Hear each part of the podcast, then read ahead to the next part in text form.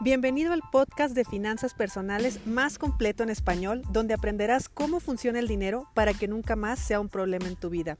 Mi nombre es Idalia González y estoy feliz de que estés aquí.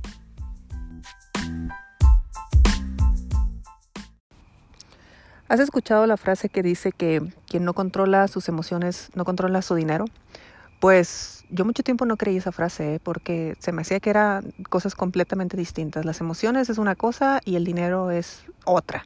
Y de hecho el, el dinero siempre se ha visto como algo muy frío, muy calculador y decisiones basadas en datos, como yo las tomo también, que ya te lo he dicho, pero eh, sin, sin involucrar el factor humano que pues el factor humano son las emociones. El día de hoy ya lo pienso completamente diferente, hoy que he tenido la oportunidad de estudiar tanto al, ser humano y, estudiar tanto el, sentido biológico de, de, lo que rodea al ser humano, pues bueno, hoy sí te puedo decir, no la frase tal cual, o sea, no estoy de acuerdo con quien no controla sus emociones, no controla su dinero. Ahora yo más bien diría, quien no gestiona sus emociones, no gestiona su dinero.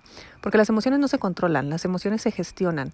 Es, eh, no se puede evitar sentir algo.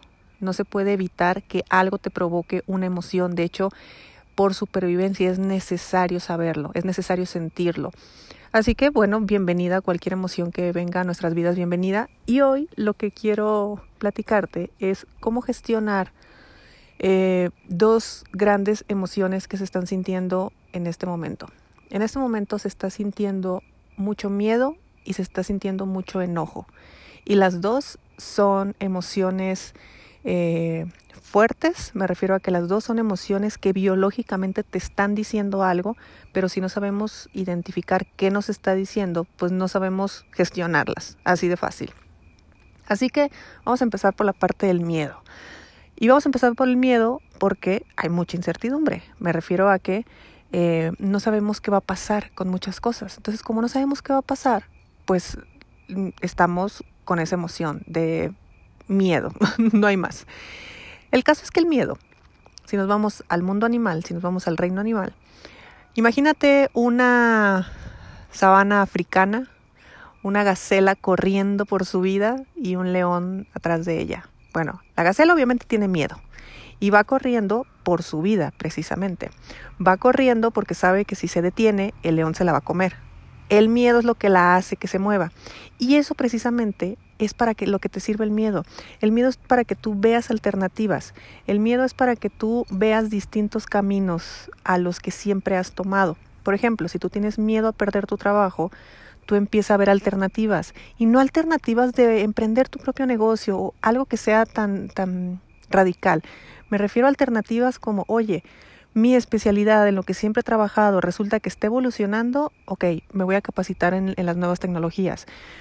El área donde yo estoy trabajando está desapareciendo, voy a empezar a capacitarme en áreas donde sé que eh, todavía hay, trabajo, hay bastante trabajo, donde sé que van a seguir contratando. E, en fin, empiezas a ver opciones para tú seguir teniendo un trabajo, para tú seguir teniendo un empleo, pero ya eligiendo ante varias alternativas. Toda la gente que tiene miedo de perder su trabajo, no nomás ahora, sino en general en su vida, es porque está viendo su trabajo como su única opción. Entonces, y, yo lo entiendo, es, tú, perdón, si tú tienes muchos años trabajando en una misma empresa, en una misma industria o en un mismo puesto, o sea, en diferentes empresas, pero haciendo la misma actividad, es completamente normal que tengas miedo. Ahora es momento de empezar a voltear a ver alternativas. Siempre acuérdate de la gacela corriendo. La gacela tiene que ver si me voy por aquí, mis posibilidades de sobrevivir son estas. Si me voy por acá, mis posibilidades estas. Si me voy por acá, mis posibilidades estas. En fin, tiene que hacer una matemática inmediata para saber qué le va a salvar su vida. ¿Ves cómo el miedo es necesario? ¿Ves cómo el miedo es necesario? Sí vivirlo, sí sentirlo, porque es meramente sobrevivencia. Ahora, así se gestiona el miedo. Si tú estás identificando miedo por cualquier cosa, tengo miedo de que mi empresa quiebre, ok, empiezas a ver alternativas de cómo solucionar el tema de tu empresa.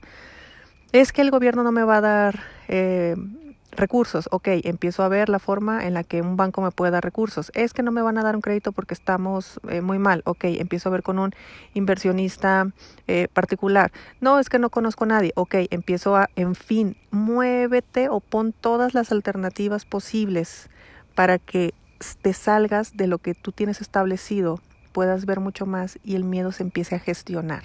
El miedo iba a estar, pero va a estar bien gestionado. Entonces eso hará que tú puedas tomar decisiones y que lo puedas llevar mucho mejor. La ira, la ira o el enojo. Estar enojados es completamente normal y natural, sobre todo porque, como lo hablaba hace unos días, la etapa del duelo, lo primero es la negación. Y la negación que fue, la negación es, no, no estamos en una pandemia, no, no voy a cerrar mi negocio, no, no vamos a hacer esto, no, no vamos a hacer lo otro. Estuvimos en resistencia. Ya en este momento ya entendimos que teníamos que bajar la guardia, ya entendimos que nos teníamos que quedar en casa, ya entendimos muchas cosas. Entonces, la etapa que sigue es la etapa del enojo, la etapa donde estamos en el por qué nos tuvo que pasar esto, por qué ahora que yo tenía tantos planes, por qué ahora que la empresa estaba arrancando, por qué ahora que la empresa no estaba en sus mejores momentos, por qué ahora que justo me habían ascendido, en fin, todos, a todos nos está pasando, a todos, o sea, cada historia que tú escuches va a ser exactamente alguien que se le cambiaron sus planes. Entonces, ese enojo, esa ira, ¿cómo se gestiona?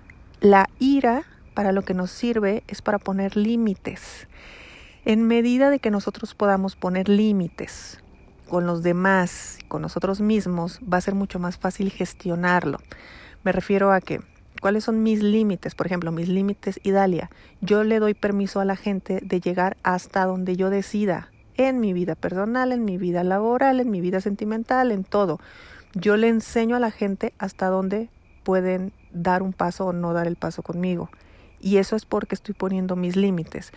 Trátame de determinada manera. Esto sí lo aguanto, esto no lo aguanto. Eh, mantente haciendo determinadas actividades. Estas sí las aguanto, estas no las aguanto. En fin, voy poniendo mis límites. Entonces, ¿con qué estás enojado? ¿Estás enojado con la situación? ¿Estás enojado con una pandemia? ¿Estás enojado con tu jefe? ¿Estás enojado con tu esposo? ¿Estás enojado con quién estás enojado? Muy probablemente estás enojado contigo mismo. Y si estás enojado contigo mismo es porque te están viniendo a la mente muchos hubiera.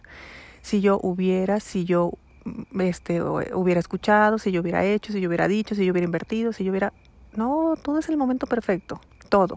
Tú tienes que vivir esta experiencia exactamente de la forma en la que la estás viviendo porque es la que te va a dar la lección que necesitabas aprender.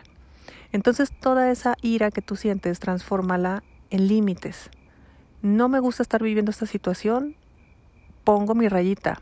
Hasta aquí puedes conmigo hasta aquí están las cosas. Estoy muy enojado porque la gente con la que estoy viviendo, la gente con la que estoy conviviendo no me gusta, ok, tomo decisiones, las decisiones son límites. Ahora resulta que después de tantos años de dedicarle a una empresa me están este, poniendo la soga al cuello o me están dando las gracias o resulta que no hay para pagar mi nómina o pon tus límites. ¿Para qué estabas tú en una empresa así? ¿Para qué tú estabas trabajando eh, bajo esas condiciones? Porque si estás en esas condiciones o estás en esa emoción, lo más probable es que tú ya hayas traído ira acumulada de antes. Tú ya hayas traído eh, mucha frustración, mucha, mucho enojo. Y simplemente esto lo está sacando a flote. Mira, si algo le tenemos que agradecer a esta pandemia es que absolutamente todo está saliendo a flote. Lo que funciona y lo que no funciona. Entonces yo creo que ese, al menos para mí, es uno de mis grandes aprendizajes. A mí me está quedando clarísimo, clarísimo qué cosas de mí funcionan, qué cosas de mí no funcionan, lo mismo para mi negocio, lo mismo para mis relaciones, lo mismo para mis amistades, lo mismo para todo lo que me rodea. ¿Qué funciona y qué no funciona? Poner límites, ver alternativas y así con estos tips ya gestionaste dos grandes emociones que si las gestionas va a ser mucho más sencillo que empieces a gestionar tu dinero. Porque en ese momento para generar más ingreso vas a ver alternativas si lo que sientes es miedo y si lo que sientes es enojo, con tu dinero vas a poner a empezar a poner límites. No me pidas tanto, no gastes tanto, no hagas tanto. Cuídalo de determinada manera. Es dinero, es energía, es una herramienta, sí, pero me afecta. Entonces, pon tu rayita. Espero que te sirvan esos tips. Escríbeme por Instagram, que es donde contesto más rápido, y cuéntame de qué otros temas te gustaría platicar en este podcast. Hasta mañana.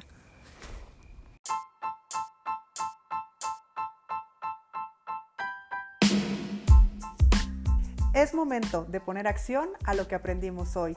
No olvides suscribirte y comparte con tus amigos este podcast. Hasta mañana.